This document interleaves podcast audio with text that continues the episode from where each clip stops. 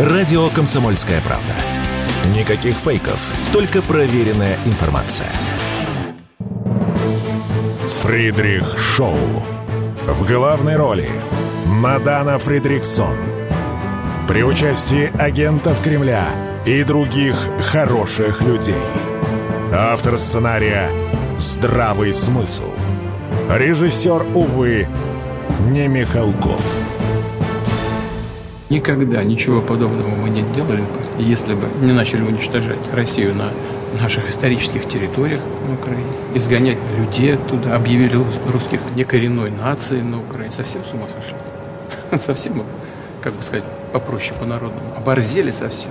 Ну что, это было заявление президента России Владимира Путина. Да, фраза такая, что называется «народная», «народная», но, тем не менее, очень точно определяет то, что происходит. Но тема Украины продолжает свербить, свербить у международного сообщества. Все, извините, по классике, по Булгакову. Если кто-нибудь натравит Шарикова на Швондера, от него останутся рожки до ножки. Писал великий-великий Булгаков, и не менее великие люди экранизировали эту работу в фильме. Тут еще надо подумать, что получилось сильнее, споры ведутся до сих пор. Итак, мир, похоже, немножко уже одурел от этой самой Украины. По крайней мере, стали появляться новости, которые нам вежливо показывают, что не все так однозначно в том самом западном мире. Ну и дошло до того, что глава МИД Украины, это, это прекрасно Кулеба, который, знаете, у нас кулинар, заявил о готовности, цитата, «попрыгать и сплясать для членства Украины в Евросоюзе». Ну да, вот ради этого, видимо, Майдан тот самый и стоял. Вот я не люблю сама, вот знаете, такие термины, ради чего стоял Майдан и где ваши кружевные трусы, черт побери, не люблю.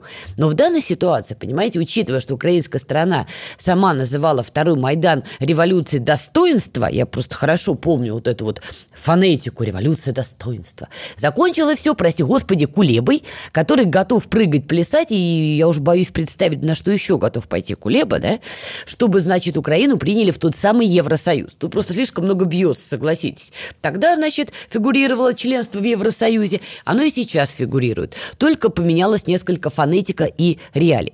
Между тем, сама Европа уже, вежливо говоря, ну не в восторге от всего происходящего и не очень хочет, чтобы вот эта самая Украина, знаете, уже выплевывая зубы и опираясь на локоть, подтаскивая подбитую ногу, вползала в лоно Евросоюза. Что-то как-то вот не очень там ждут Украину ныньку.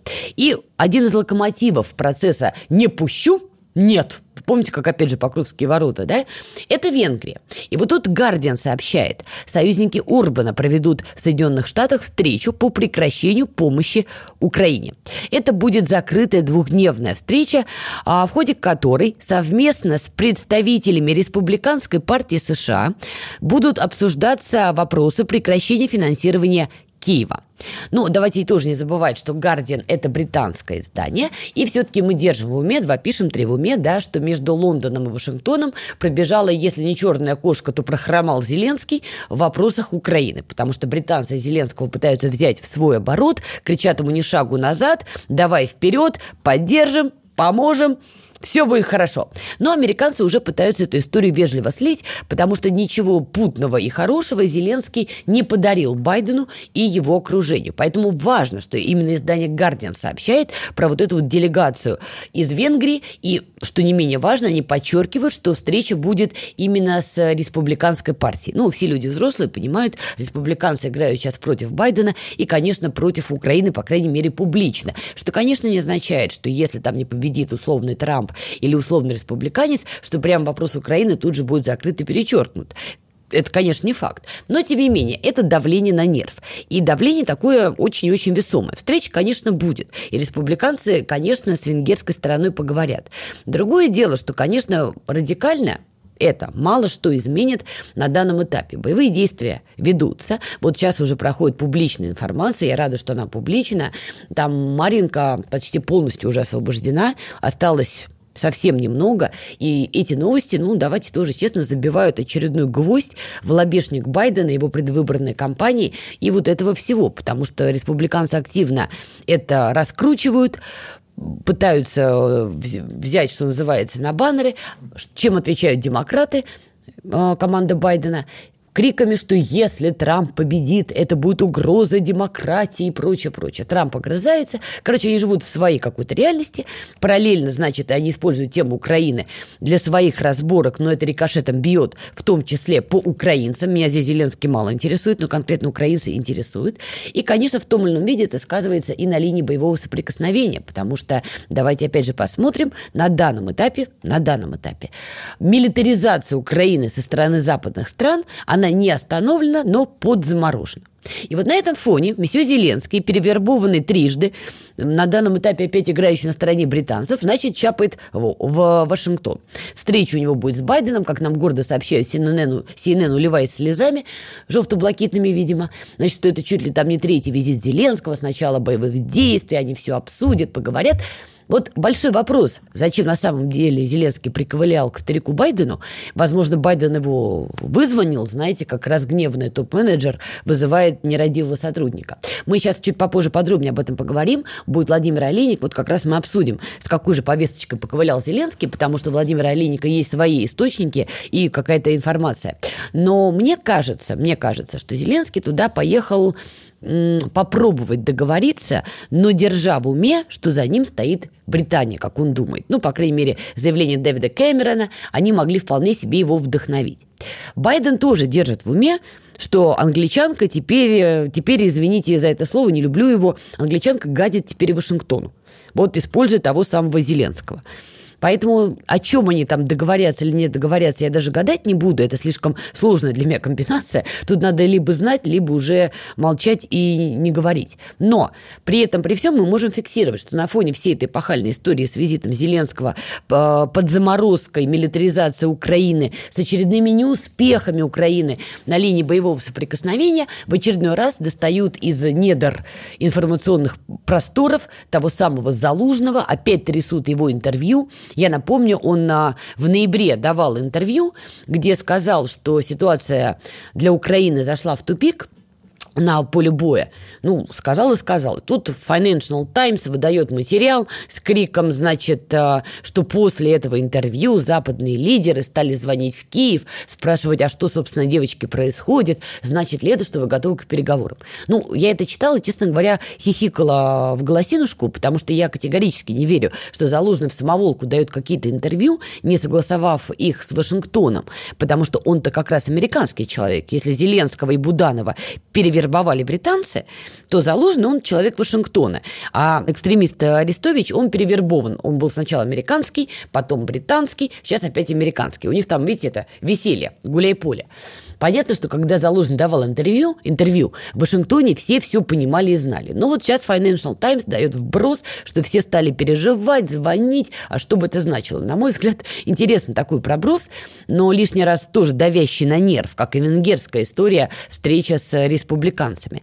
Единственное, можем зафиксировать это пока себе в уме, но на реальной картине, видимо, это мало скажется вот на данном этапе. Но тот факт, что Залужного в очередной раз используют, возможно, возможно, что его кандидатура действительно не списана со счетов, не то чтобы на смену Зеленскому, потому что не факт, что на Украине в принципе в скором времени останется ставка президента в том виде, в котором она есть. Вполне возможно, что там кручу, верчу, обмануть хочу, и президент может стать вполне себе такой номинальной фигурой, а, а вся сила власти будет в руках прости господи, Верховной Рады. Да, мы все видели эту Верховную Раду. Понимаете, какая Рада, такие руки, такая власть. Но тем не менее, типа, как это говорят, как это по-русски, парламентская, что называется, республика.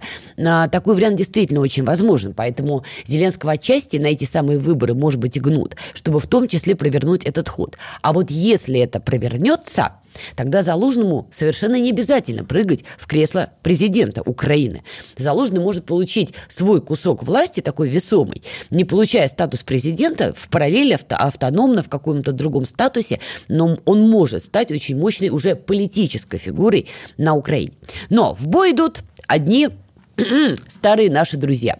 Там уже под это дело активизировался и Юлия Тимошенко, и Петр Порошенко. Там Стефанчук бегает с квадратными глазами, не знает, куда себя деть, потому что если Зеленский сегодня чихнет и помрет, то Стефанчук получает эту власть, эти Куршины его порвут в клочья. Там Ермак сидит, лоб трет, понимаете, не очень понимает, что ему делать, тоже креатура Британии, как мы понимаем, но с американцами ему как-то договариваться при этом, при всем надо. Короче, там сейчас самые-самые такие интересные события все-таки происходят. Плюс Буданов – а, глава ГУР Украины, террорист на самом деле, который вот все эти террористические атаки и проводил на просторах России – вот Буданов тоже, возможно, заявит о своих политических амбициях. Ну, во-первых, не для того мама цветочек ростила, под мамой я имею в виду англичанку, чтобы мальчик э, нажирал ряху где-то в тени. Мальчик-то отъел морду, явно готовясь к чему-то прекрасному. А во-вторых, помните, мы с вами обсуждали отравление жены Буданова, да? Я тут посидела недельку, палец к носу прикинула – и есть у меня такое сильное впечатление, прости господи, беру грех на душу, да, но мне кажется, что все-таки жену Буданова не отравили, поэтому беру грех на душу, если ошибаюсь, это, конечно, не камильфо, то, что я говорю.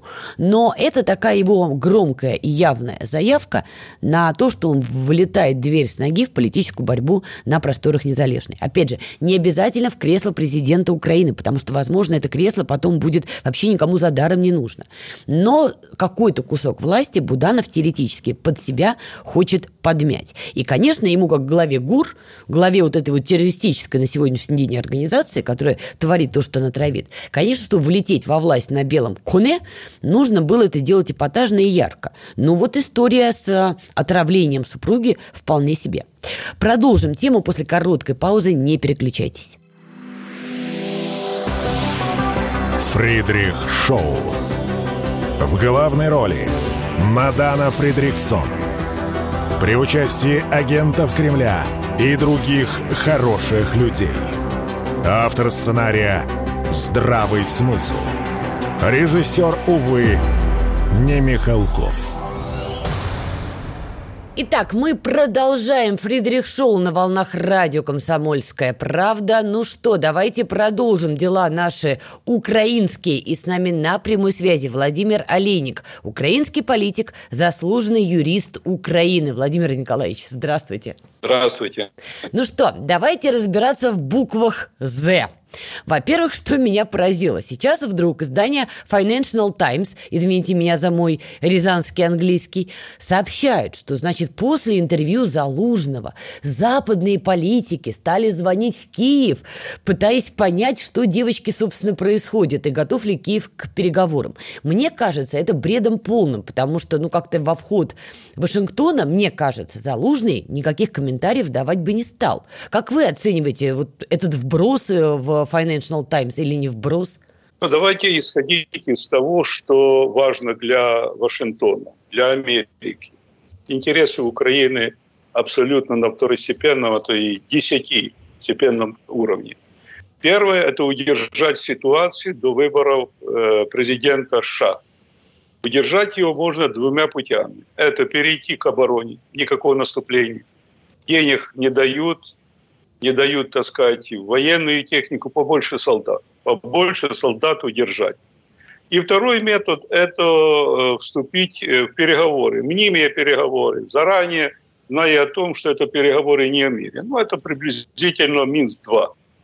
Россия восприняла переговоры серьезно, а потом нам сделали откровение и Меркель, и президент Франции, что, дескать, это все было для другого за это время переоружить и начать войну. Владимир Николаевич, извините, что э, вклиниваюсь, того, чтобы... но сейчас ситуация-то другая. Америка переключается на Китай, вообще на Азиатско-Тихоокеанский регион. Мы видим, какие там события. Может быть, им действительно сейчас нужен реальный Минск, а не мнимый? Нет. Дело в том, что реальный мир – это учитывать интересы России, которые были сформированы э, при э, постановке задачи СВО. Это денацификация, де милитаризации, непонятно, там НАТО и так далее. С Украиной о НАТО о чем говорить?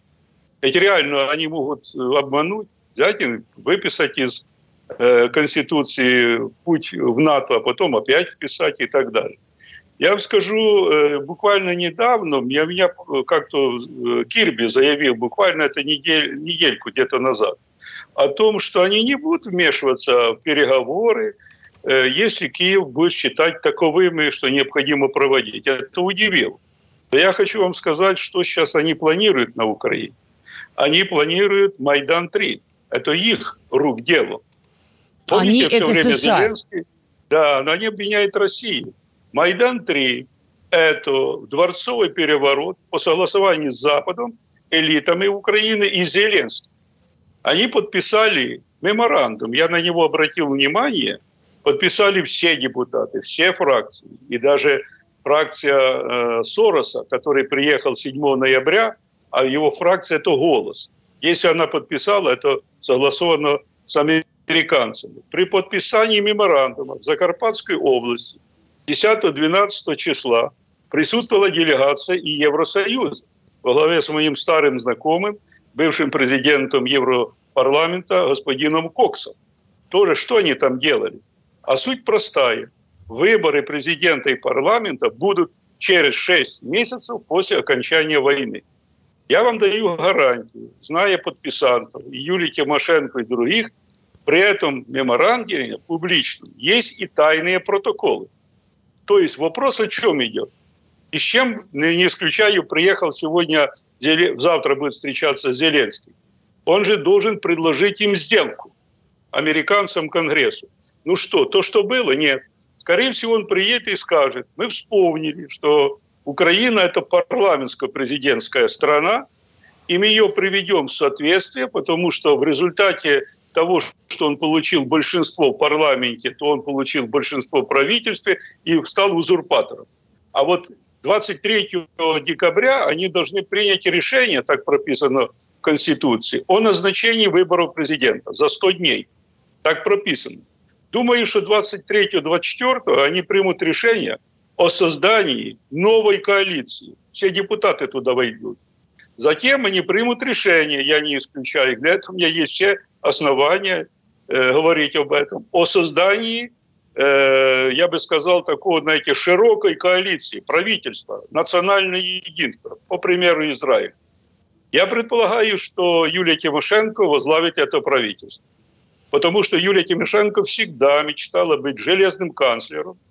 И я думаю, что вот э, давайте я вам две вещи процитирую, которые дают основания так думать. Зеленский дает интервью э, африканским журналистам и говорит, да, тут Россия затеяла Майдан-3, и этот Майдан будет в этом году, до конца года. Ничего себе, он даже знает когда. Второе интервью он дает через недельку, 21 ноября, и уже уточняет детали. Что он знает детали, они всегда меняются, этого плана переворота, да, и не, нет арестов, нет задержаний. Вопрос возникает, откуда ты знаешь? А дальше он говорит, да, этот будет Майдан, но без физического устранения президента. Нормально. А ты откуда знаешь? Ну, я обратил внимание на интервью Елены Зеленской. Она дала 1 декабря. Она э, на семейном кругу, они обсуждают все важные вопросы. И что она сказала? Я против э, того, чтобы Бойбуш шел на второй, третий срок. Значит, в этом э, мы должны что-то придумать новое. Что можно придумать новое? А я вам скажу, зачем они берут 6 месяцев.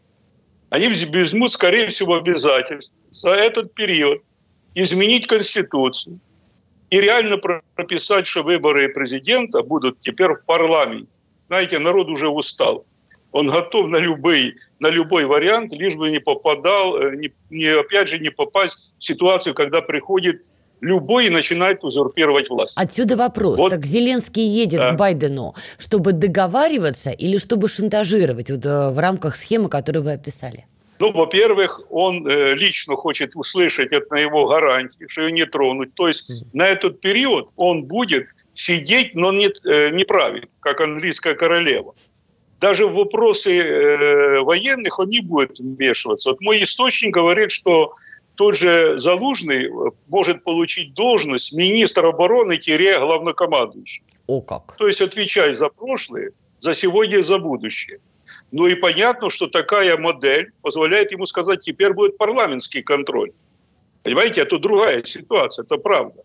Это не то, что он всех задавил и абсолютный диктатор. Э, поведутся на это э, конгрессмены? Думаю, нет. Они все понимают, что, знаете, им предлагают в борделе переставить мебель, но не менять основной состав. Смотрите, тут важно добавить э, то, что сообщила сегодня служба внешней разведки России. Среди причин возможной замены Зеленского Западом называются, цитата, «его бесконечное хамство и утрата способности маневрировать в конфликте с Москвой». Это вот СВР сегодня сообщает. Они правильно сообщили, только вопрос возникает, я вам ответил как юрист, как можно это сделать юридически – Выборы нельзя проводить, это все понимают. Они туда зайдут и оттуда никогда не выйдут. Это все понимают. А вот эта модель, когда ты сидишь как президент, там подписываешь какие-то указы, но не лезешь в дела государственные и военные, она может сработать. Она может сработать, потому что он самодур. А потом могут его и убрать. Кстати, э, Ермаку порочит, э, э, Ермаку ну, написано, что будет как будто бы, я еще раз говорю, это те источники, которые говорят, что он будет первым вице-премьером с большими полномочиями. Ну, его же большинство будет и в Кабмине. Они же пропорционально будут формировать э, Кабмин присутствию в парламенте. 235 от «Слуги народа» и только от Юлии Тимошенко 24 депутата – и 27 от Порошенко. Но нас... заметьте, имеет значение подпись, как-то как стоит, Юлия Тимошенко подписалась не третий по количеству, а второй. Значит, она договорилась. Ну, я знаю, как она договорилась в свое время с Ющенком. Да, мы поддержим, мы за демократию, за мир, а потом оказался, есть тайный протокол, по которым она должна быть премьером. У нас остается чуть меньше, чем полторы минуты. Буданов, тоже персонаж яркий, он в этой игре будет какое-то участие принимать? Если будет принята модель выборы президента в парламенте, это все меняет ситуацию. Вы знаете, раньше люди были против того, чтобы забрали у них право выборы президента. Но последние президенты все показали. Снять президента невозможно. Разогнать парламент можно, а по Конституции президента невозможно. Вы только вдумайте. Сменить Конституцию, это же нормы, которые могут действовать на десятки лет, можно, 300 голосов надо набрать. А для того, чтобы снять президента, надо 3 четвертых. Не 2 четвертых, 2, четвертых, 2 третьих парламента, а 3 четвертых. То есть все поняли, что президент сразу становится узурпатором власти. Его нельзя снять, его нельзя судить и так далее. Так давайте лучше в парламенте выбирать. Кстати, такую модель когда-то предлагал и Виктор Медведчук, и она правильная для Украины. Ну что, будем следить дальше за украинскими страстями. Спасибо огромное. Владимир Олейник, украинский политик, заслуженный юрист Украины, был с нами на прямой связи. Друзья, ах, копим деньги на попкорн, потому что будет горячо и жарко. Давайте сделаем небольшую паузу, после которой вернемся и продолжим. Оставайтесь с нами. С понедельника по пятницу в 8 утра по московскому времени слушайте на радио «Комсомольская правда» программу «Что будет?».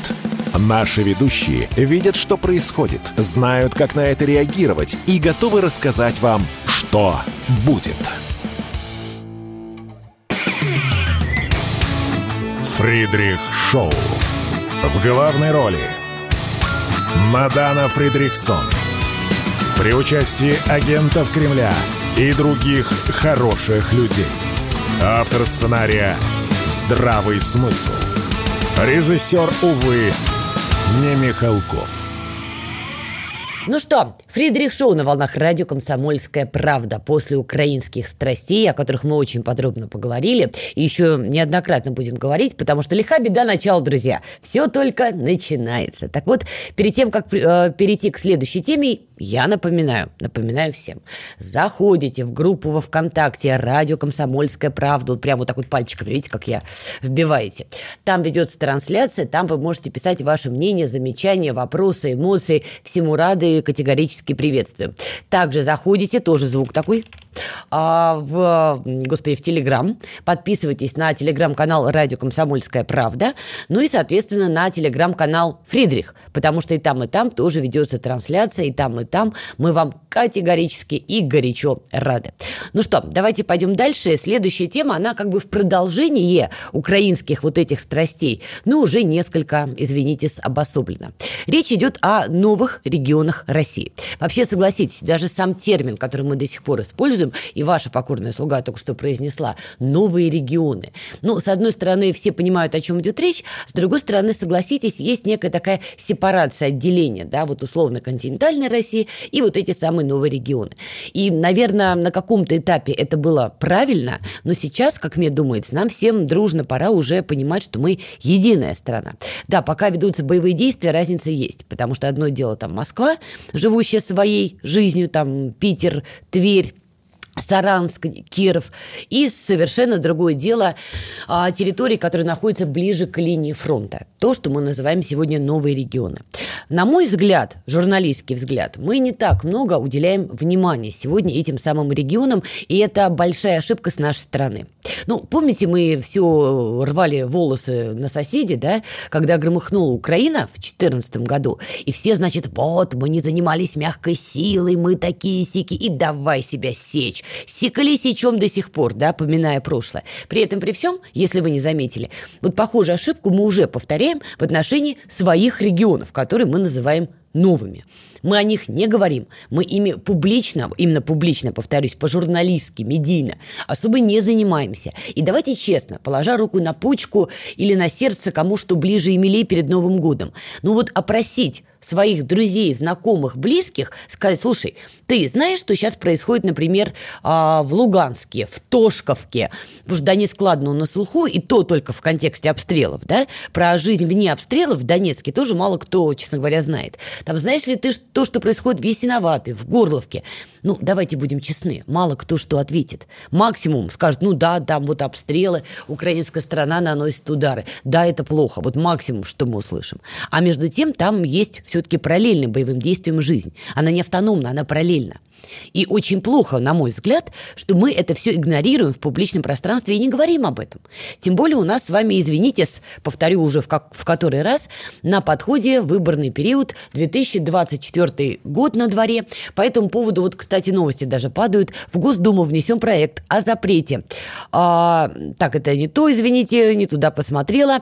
Вот, прошу прощения. Минобороны и ФСБ России считают возможным проведение выборов президента в четырех новых субъектах России, в которых введено военное положение. Ну и, соответственно, ЦИК России принял решение проведения голосования на выборах президента в этих самых новых регионах. То есть понятно, что эти э, города, населенные пункты этих людей мы берем, прости господи, в оборот выборный период. Давайте называть вещи своими именами. Я, как журналист, открою вам страшную тайну, вот прямо по большому секрету, только никому не говорите. Я точно знаю, что в некоторых населенных вот этих пунктах и городах, в так называемых называемых новых регионах уже высаживается десант политтехнологов, кто должен работать с людьми, кто там живет на, накануне выборов. Но при этом, при всем, смотрите, у нас, получается, и сами новые регионы в этом смысле неоднородны, потому что одно дело, например, Донецк, кто определился, что он живет вне Украины и хочет жить другой жизнью уже 9 лет как, да, жители Донецка, Горловки, Ясиноваты – это одни люди. Другое дело жители Мариуполя, например, да, или Херсонской области, области. Так они еще два года назад были частью Украины. Они были в этом вакууме, в этом пузыре информационном, идеологическом, политическом и прочее, прочее. Особенно молодая часть, Запорожская область, да, Мелитополь, например. Особенно а, ребята, которым сейчас там 20-25. Они жили вообще в другом мире еще два года назад. И меня пугает, искренне пугает как журналиста, что мы здесь, в Москве, сидя, издалека гляжу, э, далеко вижу, да, меня пугает, что мы их всех сейчас берем под общий знаменатель. Первый знаменатель, ну теперь это Россия, Теперь они это мы, мы это они. А второе, что мы не видим разницы между жителями Донецка и того же Мариуполя. Или между жителями Синоваты и Тошковки. А это две большие разницы. Или между жителями Луганска и Мелитополя. Еще раз, это немного разные люди с разной историей. Потому что одни уже 9 лет как определились. Повторюсь, вторые еще два года назад жили вообще в другой реальности. Мне кажется, что мы вот сейчас можем сделать очень большую ошибку. То, что, а, мы не погружаемся в их повестку и до конца не понимаем, чем они живут в параллель боевым действиям, и, б, вот этот самый общий знаменатель. И отсюда, вот почему я вспомнила про политтехнологов, мне кажется, важно хотя бы в уме держать, да, юридически это неотъемлемая часть Российской Федерации, но фактически, особенно когда мы берем э, Херсонскую область, Запорожскую область там, и так далее, да, фактически мы должны понимать, что особенно молод, молодые ребята и девчонки там, им нужно, уж простите меня за этот термин, Россию продавать Вот то, чем занимается, например, Россотрудничество. Да? Медийно продает Россию за рубеж. Например, там страны постсоветского пространства. Рассказывает о России, знакомит с Россией, рассказывает, что такое Россия сегодня и с чем ее едят, грубо говоря. Так вот, эти же технологии, по-хорошему, нам сегодня, сидя в Москве, а желательно выезжая туда, надо применять вот к этим самым новым регионам, к совсем новым. Донецк, Луганск, Синоватая, Горловка – это как бы другое, потому что люди там уже определившиеся. Но все равно с ними надо коммуницировать и понимать, чем они живут живут. Пока меня пугает, что у нас этого нет. Дай бог, я ошибаюсь. Но если мы вот эти два общих знаменателя не уберем хотя бы себя в голове и не перестроим работу – но ничем хорошим в итоге это ну, не закончится. Поймите, сейчас даже есть такой негласный, общественный, на уровне людей конфликт, да, например, между там, жителями Донецка, Горловки и жителями Мариуполя. Я вам это ответственно заявляю, как журналист, который там работает. Я своими ушами слышала от разных людей и в Донецке, от разных людей в Горловке одну фразу. Почему им все, а нам ничего? Это не про мариупольцев, да? Почему вот им все строят, у них все хорошо, а мы под обстрелами. Понятно, что можно найти много объяснений, они правда есть. Но это же не отменяет настроение людей. И нам нужно это, а, понимать, и, б, тоже это учитывать и с этим работать. Потому что иначе у нас будет нарастание недовольства и такого общественного конфликта внутри так называемых новых регионов разлом, и при этом общий такой большой разлом новых регионов от остальной России. Потому что живем пока еще, да, в несколько параллельных реальностях. Ну, такова, такова жизнь и реальность сегодня, извините за тавтологию, да, беспощадно, как гравитация. Я вот сейчас э, выпускаю, в скором времени, дай бог, выйдет большой репортаж, хотя, наверное, это уже даже фильм. Он там э, порядка часа будет. Сейчас финальная часть монтажа, посмотрим, плюс-минус. Называется он «Горловка». И там как раз, помимо истории про наших ребят, нашими ребятами уже называю горловчан, которые на переднем крае ведут боевые действия. Там, например, я снимала минометчиков. Очень интересно они рассказывают, причем они все горловчане. И один из минометчиков, парнишка, ему там 20 с копейкой лет, вся его молодость такая осознанная, подростковый период. Все это пришлось на боевые действия. Так вот, помимо этого, я там снимала больницу, как она живет. Я снимала коммунальщиков. И там еще будет большое интервью с Иваном Приходько, мэром Горловки, очень такое большое. Как-то во Фридрих Шоу мы тоже его записывали, но там оно детальней и больше получилось. И там действительно поднимаются вопросы в параллель боевым действиям. Ну, например, что там те же коммунальщики получают зарплату без учета условий боевых. Вот без этого учета. При том, что они выполняют свою работу в прямом смысле под обстрелом делом. И поскольку Горловка теперь неотъемлемая часть Российской Федерации, чтобы исправить эту ситуацию, нужно решение федерального уровня. В общем, об этом там тоже речь подробно пойдет, не буду сейчас все пересказывать. Но это проблема, проблема большая, и проблема эта существует. И еще один важный момент. Я бы хотела вам сейчас показать небольшой фрагмент. То, что наговорил Дмитрий Быков, признанный иноагентом на территории России. Он признан таковым. Дайте, пожалуйста, его откровение. Конечно, когда убивают русских, мне обидно, но претензий к вам у меня нет, как у меня нет претензий к Израилю насчет газа. Я надеюсь, вы этот разговор на российское телевидение же не отдадите в любом случае. Ну вот что заявил, собственно, Быков. Обратите внимание, как он заискивает да, с украинской стороной. Он-то думает, что он с Ермаком разговаривает. Дмитрий Быков, инагент который. И вот, понимаете, вот это скотское отношение, абсолютно скотское, из серии сначала ляпну, а потом еще испугаюсь того, что ляпнул. Но если ты уже подонок и сволочь, ну будь уже последовательный и до конца, хотя бы не пять раком назад. Но нет, сначала он говорит из серии «Я вас, украинцев, понимаю» и сравнивает Россию, русских и в том числе людей, кто получают обстрелы на голову в новых регионах с сектором газа. А вообще сектор газа, если посмотреть, без слез не взглянешь, да? Одни руины. И вот он сравнивает Россию и новые регионы с сектором газа и говорит «Я вас, украинцев, понимаю, вы как Израиль». О чем это говорит? Вот казалось бы, Дмитрий Быков, инагент, ну вроде как, вроде как, как минимум образованный человек, ну книжки там какие-то писал, и несет такую пургу. Вот эти люди из России уезжают. Уехали, кто-то еще, наверное, в процессе уезжает, может быть, там не так публично известный, но с, с похожими абсолютно скотскими взглядами, абсолютно скотскими. Вот как э, мы вначале давали заявление Владимира Путина про оборзели. Ну, вот такие оборзевшие. Вот они уезжают. Появляются новые люди, как бы это ни звучало. Поэтому давайте уже старые отринем поскорее, хотя бы вот мысленно про себя. Там иноагентов Галкиных, иноагентов Быковых и прочую вот эту сволочь. Потому что, ну, вот, знаете, если литературное слово «сука», по-другому здесь не скажешь. Вот давайте их уже отринем, и вместо того, чтобы рефлексировать этот гнев, больше сконцентрируемся вот на новых регионах и на людях, кто там живет. Давайте подробнее будем узнавать, чем они живут. Это важно. Важно нам всем. Мы сейчас продолжим эту тему, но после небольшой паузы.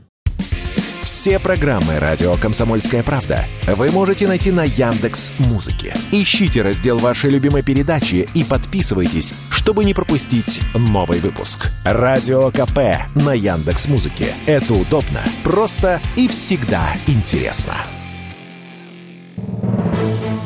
Фридрих Шоу. В главной роли Мадана Фридриксон. При участии агентов Кремля и других хороших людей. Автор сценария «Здравый смысл». Режиссер, увы, не Михалков. Итак, Фридрих Шоу на волнах радио «Комсомольская правда». И продолжаем тему новых регионов и новых людей. Как бы это ни звучало, ну, наверное, все-таки с учетом, о чем мы говорили вот в прошлой части, включая на агента Быкова, мразь эту конченую, простите меня за мой французский, но учитывая, что он наговорил, я могу себе это тоже позволить. Итак, продолжаем. С нами на прямой связи Александр Малькевич, журналист, первый заместитель председателя, э, председателя комиссии по СМИ Общественной палаты России. Саша, привет. Да, привет, мадам. Ну вот смотри, в прошлой части я упоминала так называемый новый регион и говорила, что мы как медиа, как журналисты, находясь в Москве, мало уделяем им внимания, мы мало знаем о их жизни в параллель боевым действиям. И я знаю, что ты очень много и глубоко занимаешься новыми регионами. Вот скажи, видишь ли ты проблему и такой нарастающий разрыв между континентальной Россией и этими самыми новыми регионами? Если говорить о журналистике, то этот разрыв лежит на поверхности, и это адская, катастрофическая несправедливость, связанная с тем, что вот там, в четырех наших вернувшихся регионах, тысячи журналистов, там по некоторым подсчетам их там, наверное, даже более, более пяти тысяч. Это ребята местные, те, кто работают в региональных и местных СМИ. Некоторая часть есть приехавших, такие медиа-волонтеры, но они там по году-полтора трудятся. Это вот одна такая большая, большая история потрясающих людей, которые каждый день рискуют своей жизнью, зачастую снимая сюжеты о мирной жизни. Ну, то есть там поехали освещать работу пункта выдачи гуманитарной помощи, попали под обстрел вместе с теми, кто эту помощь получал и выдавал. А в чем же несправедливость? А в том, что у нас на законодательном уровне и вообще очень много правильных, хороших слов говорят в адрес военкоров. Но военкоры – это люди, ну, так сказать, у нас с тобой добрые отношения, поэтому в рамках ролевой игры будем говорить, это вот Надана, например, Фридрихсон, которая приехала туда в командировку, блестяще отработала, рисковала собой, поработала и уехала. И при этом мы отдаем должное мужеству и красоте на Дане, но в данном случае мужеству есть законы, включая закон 19 года о защите журналистов, работающих в горячих точках. Этот закон тебя оберегает. Э, если ты находишься в командировке от большого там какого-то СМИ, то, в общем, в случае что, есть разнообразные, так сказать, льготы, преференции, кайфушки. Класс. А вот у них-то ничего нету потому что они там не в командировке, они там просто живут и работают. То есть приехавшая на Дана рискует собой там две или три недели, действительно везде, не обязательно на передовой, в том числе и в известных местах в центре Донецка. А вот они с 2014 года в этих условиях живут, но каждый раз на каких-то мероприятиях я там пытаюсь объяснить уважаемым коллегам из Думы, из других учреждений, что вы поймите, вы все время говорите, мы введем там статус, вот обсуждается в Думе закон, значит, статуса ветеран военной журналистики, там какие-то еще разные полезные, нужные приблуды. Но они все время будут распространяться только на приехавших, на командированных, на прикомандированных. А вот девчонки, которые в 18 лет там э, ползают по передовой или, значит, там снимают в руинах Азовстали фильмы и многое-многое другое, они выведены из-под этого, потому что, ну вот Потому что так а рассуждают. Вот как, как объясняют тебе коллеги-депутаты? Потому что ты же их спрашиваешь, что они в ответ-то говорят? Слушай, ну здесь же просто все. Во-первых, 90% из них они э, э, не были и не приезжали, и своими глазами не смотрели. Они рассуждают именно о, э, о командировках. О, о том, что вот поехал журналист в командировку в опасное место – а что делать, если он живет? Причем речь ведь не только про новые регионы. Хорошо, Белгородская область. Там журналисты тоже работают. Во-первых, не говоря о том, что есть просто районные СМИ э, в тех же Валуйках и в Шебекино. И, и что дальше? А если... Э, и, у меня были же там знакомые, которые попадали, местные журналисты белгородские, под обстрелы. Это чем регламентировать? Ну, нужно же подумать на этот счет. Они же не находятся в командировке в Белгородской области. Они там живут, работают, но они освещают текущую жизнь, происходящие события. Это я просто накидываю к вопросу про, ну вот, про, правовые лакуны и дыры, которые нужно расшивать и штопать. Причем тут ну, речь же не идет о каких-то каких супер льготах. Просто, ну хорошо, это известная тема, и мы с тобой поднимали ее а, на днях. Работа коммунальщиков. Да. Ну, вот я сейчас тоже поднимала эту тему, почему у них а, оплата без учета боевых действий. Они да. под обстрелами все это делают. Совершенно верно. Это значит, что надо просто признавать там ряд территорий и так называемых новых и старых, ну вот, находящихся под огнем врага. Сколько это надо, ну не знаю, может быть, э, не дай бог, там неделю или две непрекращающиеся обстрелы, значит, нужно признавать, что люди, которые там находятся, оказываются в некой прифронтовой зоне, должны вводиться разные защищающие их хотя бы материальные и социальные коэффициенты. Это было бы логично. Но опять же, для этого сомневающиеся законодатели должны просто приехать туда, провести там день, ночь, ну и как-то вот через себя это все пропустить. Зато наши законодатели, как ты знаешь, ведут непримиримый бой с какими-нибудь фильмами про какую-нибудь там Барби, будь она уже неладна. Вот это, да, повесточку занимает. А заняться этим вопросом вот за полтора года СВО скоро два будет. Какой полтора, да? Вот, видимо, перо не дошло. Вопросов ведь и, и не только про журналистов. Ну хорошо, вот, вот я да. провел там с бойцами там какое-то количество времени в разных местах, там типа там Попасна и Бахмута. И я же этого не знал. Ну, Петр Первый придумал гениальную историю, вот эту табель о рангах, да, когда вот все вот те чиновники, вот тебе такие служащие, сякие, военные, морские, все как бы вот более-менее уравнено. И казачьи чины, кстати, тоже. А у нас получается, что, например, подполковник полиции э, с пенсии или неважно вернулся в строй, пошел воевать в зону СВО, и он рядовой, потому что э, это спецзвание у него. Да, то есть звания МЧС, полиции, ФСИН, это специальные звания, они не приравнены. Мне нет задачи их защищать, но мы же понимаем, что человек, который там энное количество лет был на офицерской старшей офицерской должности в специальных службах, ну, он все-таки, ну, у него навыки кома- командира есть, то есть он может командовать взводом, там, да, э, ротой и так далее. А они не приравнены. Ему говорят, ну, мы рады, что ты пришел, вот ты получай рядовой, ну, и, эта и... система, насколько я знаю, сейчас на дне активно работает. Это, скажем так, военная сфера. Там, что называется, есть свои законы. Давай вернемся к, к темам, которые нам с тобой ближе. С журналистами э, мы с тобой обсудили, с коммунальщиками обсудили. Но есть и общественный разрыв.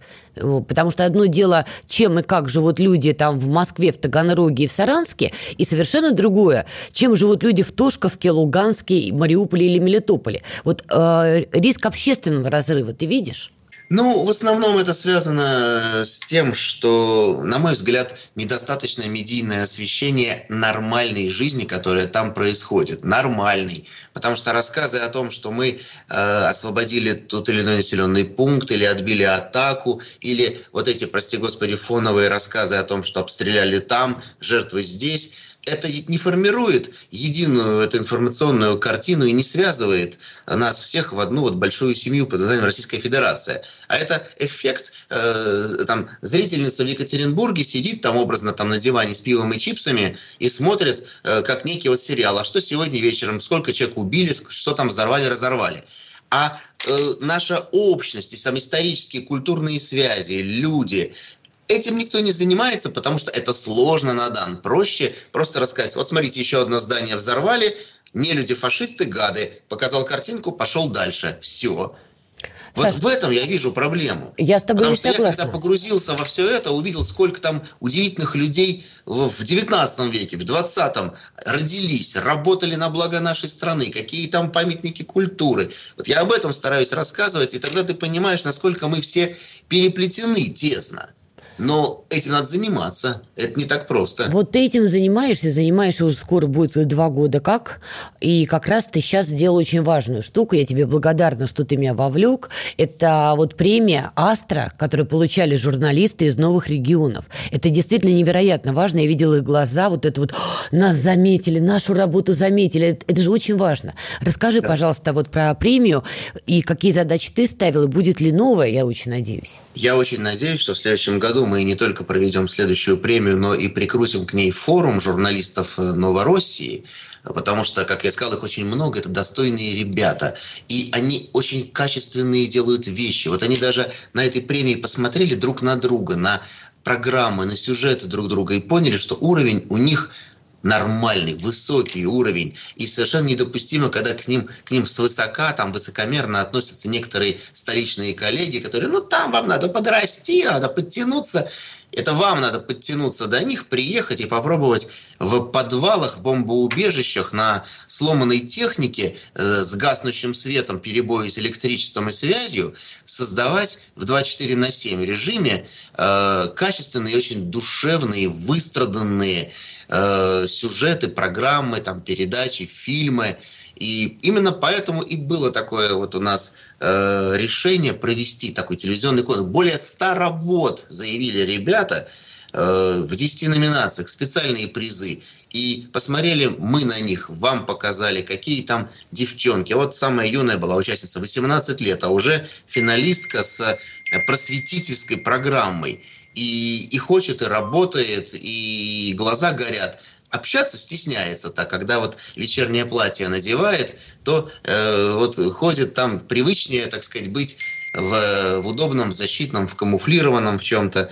Э, но мы все ждем того момента, когда они смогут ходить в платьях все время и весь свой контент посвящать именно мирной жизни. Они это заслужили. Саш, спасибо тебе огромное. Александр Малькевич, журналист, первый заместитель председателя комиссии по СМИ Общественной палаты России, был с нами на прямой связи. Друзья, мы с вами прощаемся. Держите хвост пистолетом.